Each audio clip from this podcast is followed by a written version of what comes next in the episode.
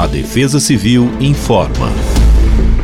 Nesta quinta-feira, dia 1, o sol predominará entre poucas nuvens, o que garantirá a sensação de calor e abafado em todo o estado de São Paulo. Porém, no decorrer das horas, a soma deste calor com a umidade proveniente do oceano e da Amazônia criará condições para pancadas de chuvas isoladas, seguidas por raios, ventos e até mesmo granizo. Além disso, haverá momentos de tempestade, cenário bem típico de verão.